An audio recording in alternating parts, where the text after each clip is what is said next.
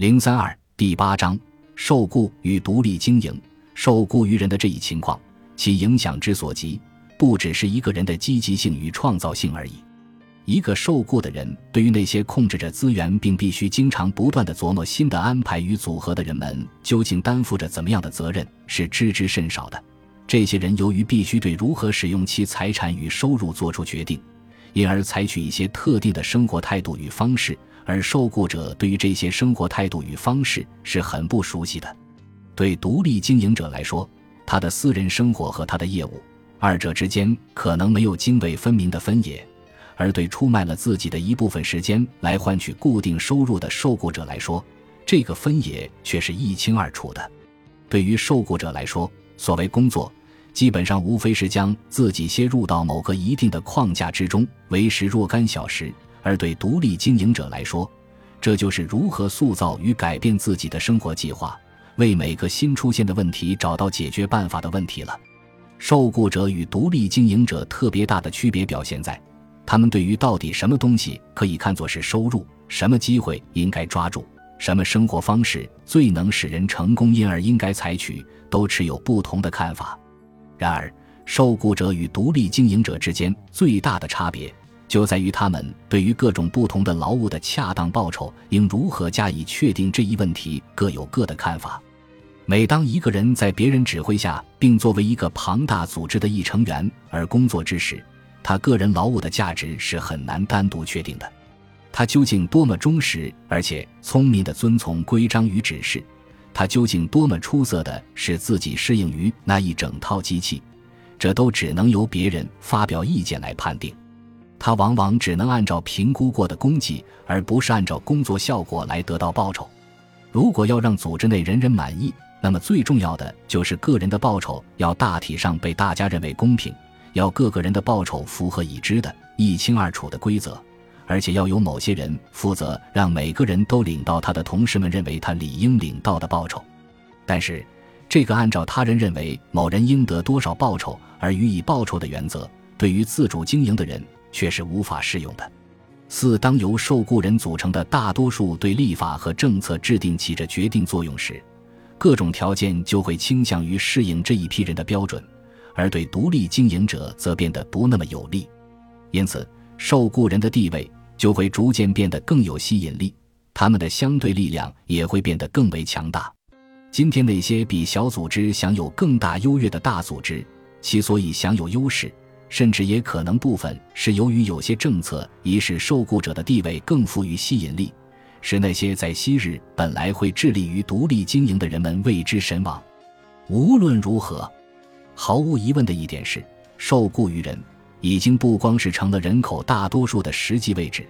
而且还成了他们乐于选择的位置。他们觉得，这种地位给了他们主要想得到的好处。有保障的固定收入可供日常开支，收入多多少少会自动提升，年老时又有保障。这样一来，他们就被免除经济生活的某些责任。他们十分自然地想到，如果由于雇佣他们的那个组织衰落或失败而造成经济上的不幸时，这显然不是他们自己的过错，而是别人的过错。所以，就无怪乎他们希望有某个更高的督察权力机构。来对那些他们所不能理解，但又是他们生计之所需的经营管理活动进行监督。凡在这一个阶级占主导地位之处，社会正义的概念也就大都被调整的符合他们的需要。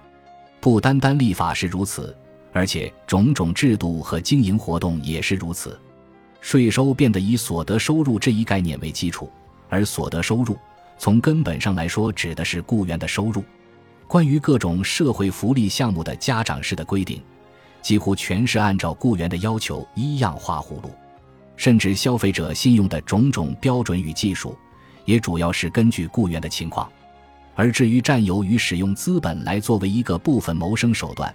一切有关这方面的事项，都被当作是区区少数特权者的特殊利益，对之加以歧视是天经地义的。这样来描绘现状。对美国人来说，可能仍然显得有点夸大其词，但是对于欧洲人来说，这个现状的种种特征，大部分已是人们十分熟悉的了。一旦公务人员成了雇员当中人数最多、影响最大的一批人，而他们所享有的特权又被所有雇员视为当然，而纷纷攀比之时，事态朝上述方向的发展，通常就会大大加速。公务人员享有的一些特权，如职位的保障和一年资而自动升级等，本来不是为了公务人员本人的利益，而是为了公众的利益而规定的。但是，这一来就形成了扩大到公务人员这个范围之外的趋势。而且有一个情况对政府官员而言，比对其他大规模的组织更甚，就是说，一个人服务具体价值之大小是不可能确定的，因此对他的报酬。就无法按其效果，而只能按其可以评估的功绩来给予。这些原先在政府官员当中遵循的标准，有扩大其适用范围的趋势。这尤其是因为公务人员对立法有影响，也对那些迎合受雇者需要的新制度有影响。在许多欧洲国家，一些新设立的社会福利机构的官员，尤其成了一个十分重要的政治因素。他们既充当了一个新的需要官与公机关的工具。又是这种需要关于公绩观的创造者，他们的标准对人们的控制力越来越大。五能否有许许多多的受雇机会，归根结底要看有没有一些独立的个人能在对各个组织进行重新组合与重新定向的不间断的过程中发挥主动精神。乍一看，有许许多多的公司由领薪金的经理们管理，而所有者则是人数众多的股东。这些公司也就足以提供上述所说的许许多多的就业机会了，因而拥有巨额财产的人也就成为多余的了。其实，虽然这一类的公司可能适合一些根基牢固的产业部门，但是要他们能保持有竞争能力的条件是不容易的。要整个公司结构避免僵化也是不容易的，除非搞出一些新的组织来举办新事业。而要进行这样的事业，有能力承担风险的有产者。仍然是不可取代的，而且个人单独的决断优于集体的决断，这样的优势还不局限于新办的事业方面。无论某个董事会的集体智慧在大多数场合是多么充分，但即使是大规模的、根基牢固的公司，如果获得突出的成功，往往靠的也是某些个人通过对巨额资财的控制而取得了自己独立行事的地位。无论公司制度如何模糊了有指挥权的所有主同受雇的人员之间的一目了然的分界线，但是，一家家企业各自分头经营的这整套制度，使得雇员与消费者都有充分的选择自由，可以剥夺每一个组织对他们实行强制的权利。这样一个制度的前提，就是私有制和个人对如何使用资源做出决断的可能。六，然而。巨额财产的私有主的重要作用，还不止仅简单的因为它的存在是保持竞争企业体制的根本条件。拥有独立资源的人，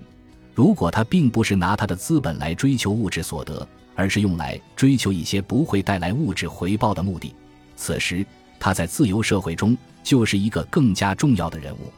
在任何文明社会中，拥有独立资源的人所起的不可或缺之作用，与其说是保持市场。还不如说是对一些为市场机制所照顾不到的目的提供支持。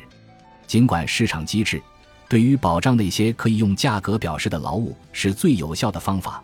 然而另外还有一些十分重要的劳务，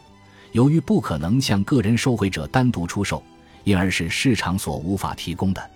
经济学家们往往让人有一种印象，仿佛唯有能使公众付款购买的才是有用的。至于有什么例外？经济学家们提到时，只是拿他们作为论据，来说明可以在市场无法提供人们任何希望得到的东西时，国家在这方面就应插进一手。然而，尽管市场的局限性的确为某些种类的政府行动提供了合情合理的论据，但这些局限性肯定不能为那个主张唯有国家才有可能提供这些服务的论据辩解。